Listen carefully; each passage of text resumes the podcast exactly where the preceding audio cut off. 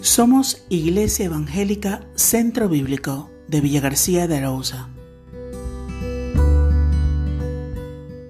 Leemos en la segunda carta del apóstol Pablo a los tesalonicenses capítulo 2 versículos 16 y 17. Y el mismo Jesucristo, Señor nuestro, y Dios nuestro Padre, el cual nos amó y nos dio consolación eterna y buena esperanza por gracia, conforte vuestros corazones y os confirme en toda buena palabra y obra. La fatiga, tanto física como espiritual, es uno de los grandes enemigos de la vida cristiana. Las muchas tareas de la vida cotidiana llenan nuestras agendas y agotan nuestras fuerzas.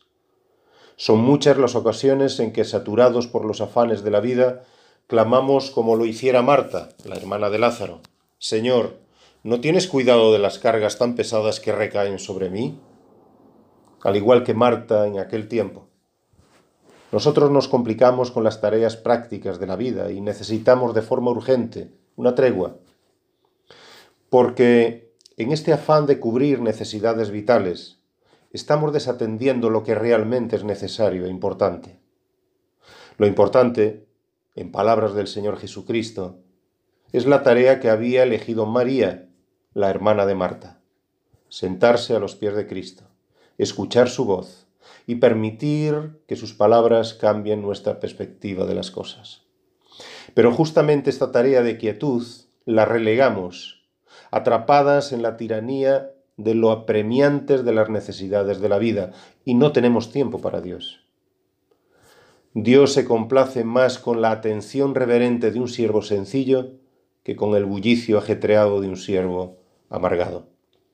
Lo que realmente le importa a Dios no es tanto el tipo de servicio como sí el corazón del que le sirve. Porque una actitud incorrecta estropea la mejor de las ofrendas.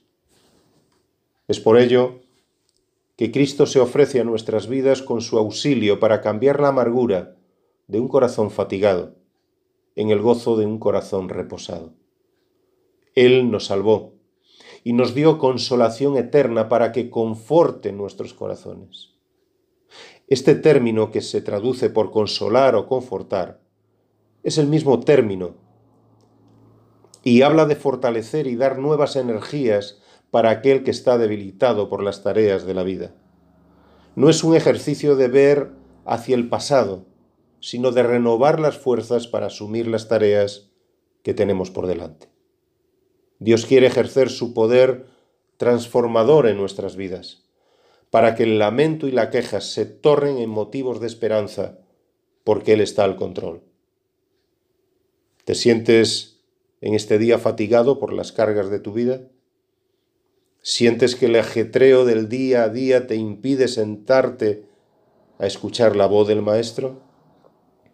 Hoy es el tiempo en que puedes alzar tu mirada a Dios y pedirle, Señor, conforta mi corazón en este día, renueva mis fuerzas y dame la calma para poder sentarme a tus pies.